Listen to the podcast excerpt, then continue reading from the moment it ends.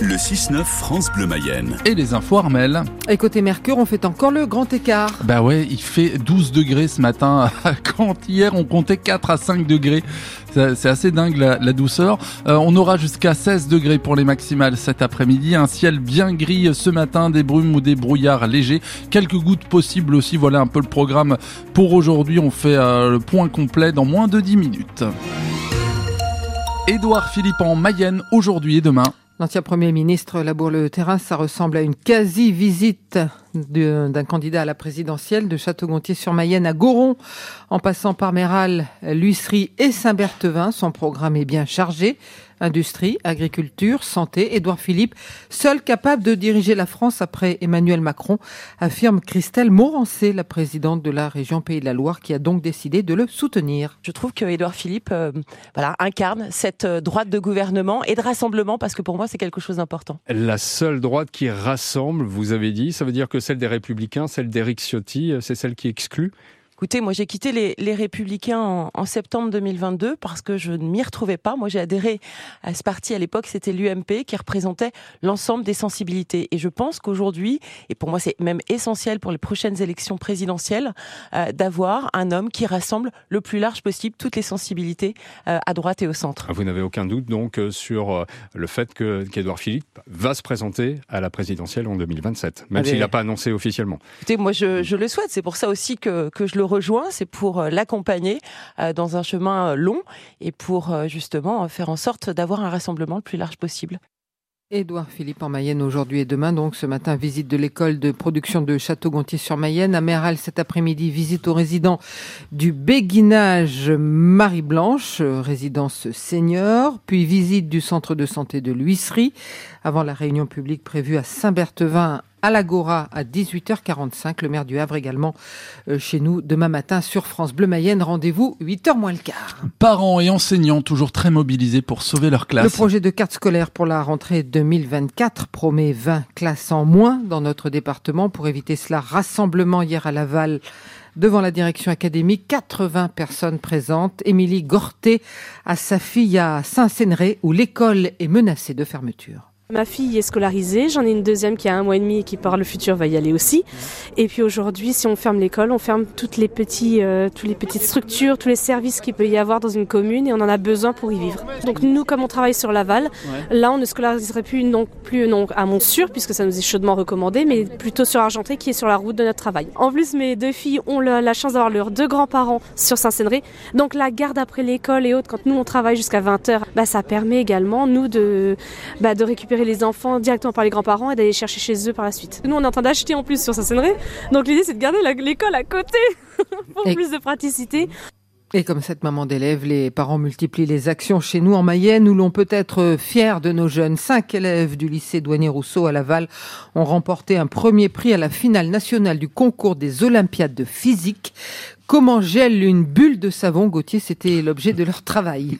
La crainte d'une grève bien suivie ce week-end à la SNCF en plein milieu des vacances scolaires. Ouais, celle des contrôleurs appuyés par Sudrail et la CGT Cheminot. Les deux syndicats ont déposé des préavis courant de vendredi à dimanche, alors qu'environ un million de voyageurs sont attendus dans les gares.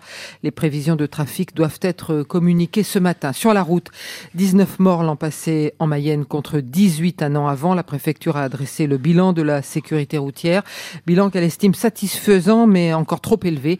Chez les 18-34 ans, le taux de mortalité sur la route est de 37%, ce qui est beaucoup.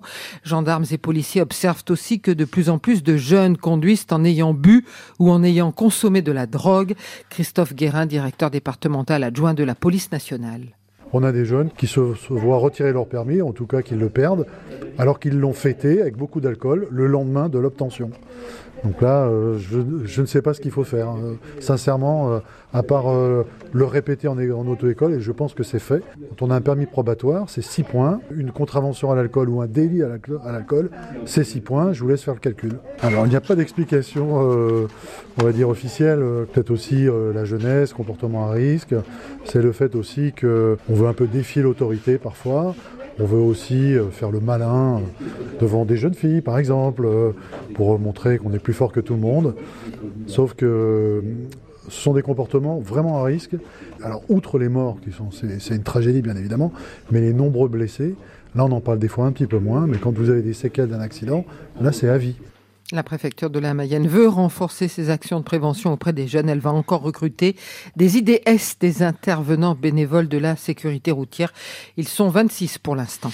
L'hommage national à Robert Badinter. Et pour la première fois, un tel hommage est organisé place Vendôme à Paris, devant le siège historique du ministère de la Justice. Cérémonie ouverte au public qui peut venir sans invitation à partir de 10h30, arrivée d'Emmanuel Macron à midi. Le chef de l'État prononcera un discours puis s'entretiendra avec la famille de l'ancien garde des Sceaux, père de l'abolition de la peine de mort. L'occasion de leur annoncer qu'il est favorable à l'entrée au Panthéon de Robert Badinter. La famille a fait savoir qu'elle ne souhaitait pas la présence du Rassemblement national ni de la France insoumise. Une demande que le RN compte respecter, contrairement à LFI qui enviera deux de ses représentants. À Laval, les élèves de l'école Robert Badinter ont envoyé des dessins, des photos et des mots de soutien à la femme de l'ancien ministre Elisabeth Badinter, venue inaugurer l'école du quartier Saint-Nicolas. C'était en décembre 2010. Emmanuel Macron reçoit à son tour les, syndicats agricoles. Oui, une première depuis la crise, une tradition avant le salon de l'agriculture, tient à rappeler l'Elysée. Rendez-vous cet après-midi pour la coordination rurale et la confédération paysanne. La FNSEA et les JA retrouveront Emmanuel Macron mardi prochain. Les syndicats majoritaires qui ont rencontré hier Gabriel Attal pour maintenir la pression. Le Premier ministre leur a promis de les revoir tous les mois après le salon pour faire le point sur tout un catalogue de mesures qui ne vont pas assez vite selon les syndicats. Le Stade Lavallois ne compte pas encore se séparer de sa pépite de début de saison.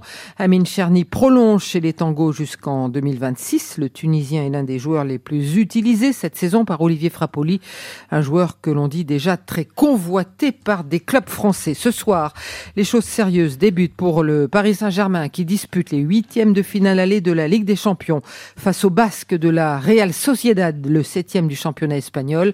Sans vouloir lui porter la poisse, précisons qu'en ces temps, l'aventure européenne du PSG s'est arrêtée cinq fois au stade des huitièmes de finale, 21h ce soir donc au Parc des Princes.